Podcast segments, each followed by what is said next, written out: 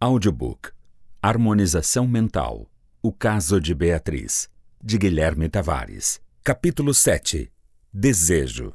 E Deus disse: Faça-se a luz. E a luz foi feita. Quando nascemos, somos frutos de alguém que nos deu a luz. A própria origem do universo remonta ao início da dispersão dessa luz em todas as direções. O que é a luz? A luz é uma onda eletromagnética visível, uma energia, como tudo o que compõe o universo.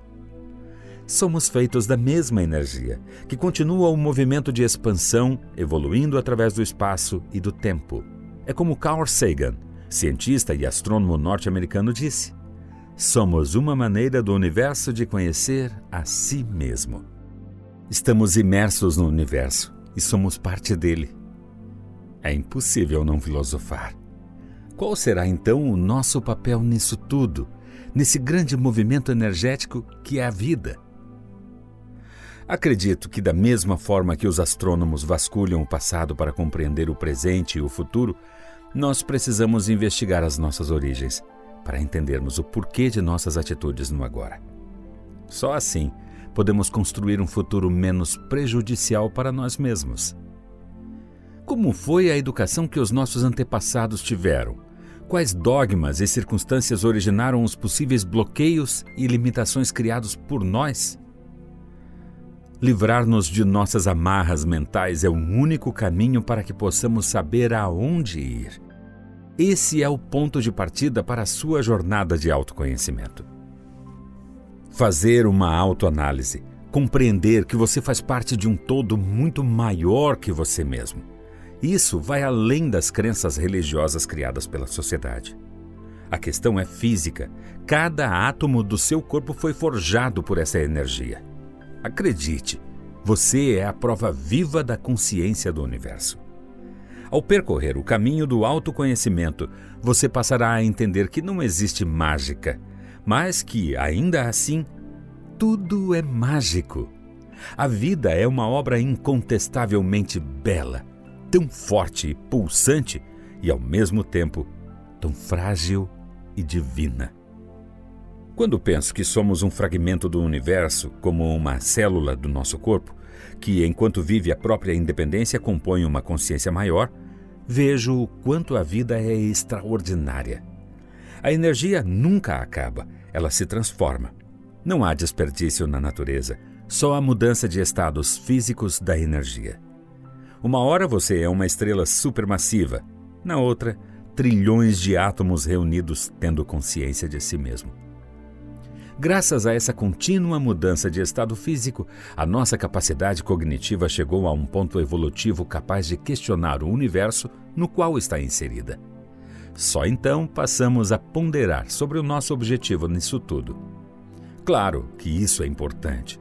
No entanto, Vale ressaltar aqui a própria conquista da consciência em si. Como foi marcante esse passo de chegar à autoconsciência. Opa, eu existo. Por quê? O porquê talvez nunca saibamos, mas a percepção da autoconsciência é um ponto muito relevante, pois isso nos difere dos outros animais.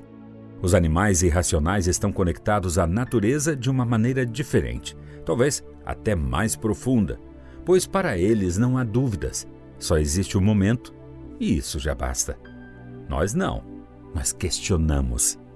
Buscamos formas de justificar o porquê, de medir as possibilidades, para negar ou confirmar que tudo não seja puramente obra do acaso. E acabamos criando um monte de crenças e histórias só para validar algo muitas vezes simples. Talvez você só esteja aqui como parte representativa da energia que o criou, para manter esse eterno movimento de transformação e evolução. Para aprender, principalmente com os seus erros, sem que eles efetivamente indiquem que você está errado. O erro faz parte do aprendizado, faz parte da evolução. Então, não crie tantas histórias para justificar os seus erros. Aceite-os como algo natural, inevitável. Compreenda que talvez estejamos perdendo um pouco da conexão com algo maior por gastarmos tempo demais nos punindo por erros que, tecnicamente, não existem. acabamos desperdiçando a nossa energia vital com algo que é relevante somente como ponto de aprendizado e nada mais. Por defendermos as nossas verdades absolutas, nos esquecemos do que realmente importa: a nossa conexão com a energia que nos criou e da qual fazemos parte. Não esqueça que você é energia viva, autoconsciente e interconectada a tudo e a todos. Não interrompa o fluxo dessa energia remoendo coisas do passado. Ao invés disso, agradeça. As barreiras foram criadas para possibilitar o seu crescimento.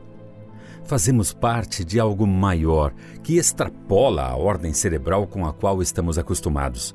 Algo que talvez ainda esteja no início dos estudos por parte da ciência, mas que você sente, está dentro de você. Não é preciso nenhuma crença para justificar isso. Você é parte da natureza do universo e, como tal, deve continuar o seu fluxo de transformação. Para melhorar o seu estado de espírito, evite entrar nesse conflito do individualismo e aceite o seu desejo instintivo de crescimento universal. Falo de crescimento universal como o crescimento de toda a coletividade da qual você faz parte. Pensar no outro é pensar em você mesmo, porque nós somos um, somos seres sociais. No entanto, o nosso egocentrismo, disfarçado de racionalidade, vive pelo prazer imediato da recompensa, mascarando a nossa verdadeira essência e rompendo a conexão com a nossa origem. Convenhamos, não há como manter a carga energética alta se você anda desconectado, concorda? Lembre, você, como produto da natureza, pode escolher como deseja passar por essa existência. Quanto mais rapidamente você remover os queijos podres causados pelos traumas de dentro da sua geladeira mental, mais rapidamente poderá lidar com as frustrações que pesam tanto a sua alma. Beatriz, por exemplo, passou anos carregando uma relação vazia que ela buscava preencher com o trabalho, depois com a filha, até o ponto em que perdeu o relacionamento afetivo que mantinha há mais de sete anos. Como nunca se relacionou verdadeiramente, acabou vivendo ao lado de alguém de forma impessoal. E você? Lembra que o inconsciente sempre trabalhará ao seu favor? Não adiantou Beatriz esconder, através de autoafirmações, que estava tudo bem. Nas entranhas da mente, o id precisava extravasar a libido, e o ego fez isso, utilizando fugas inconscientes, como fazendo-a passar cada vez mais tempo com a filha, quem sabe até dormindo com ela, para evitar dormir com o marido passar horas extras intermináveis no trabalho, situação que representava para ela mais prazer que aproveitar os momentos com família. Faz parte dos nossos desejos mais ocultos o desejo de sentir-se vivo, em movimento. Que tal, então, entendermos um pouco mais sobre a origem dos traumas de Beatriz? Talvez a mãe da nossa protagonista nos forneça mais detalhes. Acompanhe a história de Maria Flor no próximo capítulo. Audiobook Harmonização Mental O Caso de Beatriz, de Guilherme Tavares. Nas vozes de Fátima Ferreira, como Beatriz, Rosana Trentin, como Maria Flor, André Luiz Costa, como Plínio, Antônio Pedroso, como narrador, Renato Filho, como Ricardo. Trilha sonora composta e executada por Paulo Garcia. Produção de Fátima Ferreira, Henrique de Araújo e Antônio Pedroso. Edição e mixagem em Estúdio Prosom Multimídia. Direção-geral Guilherme Tavares. Todos os direitos reservados.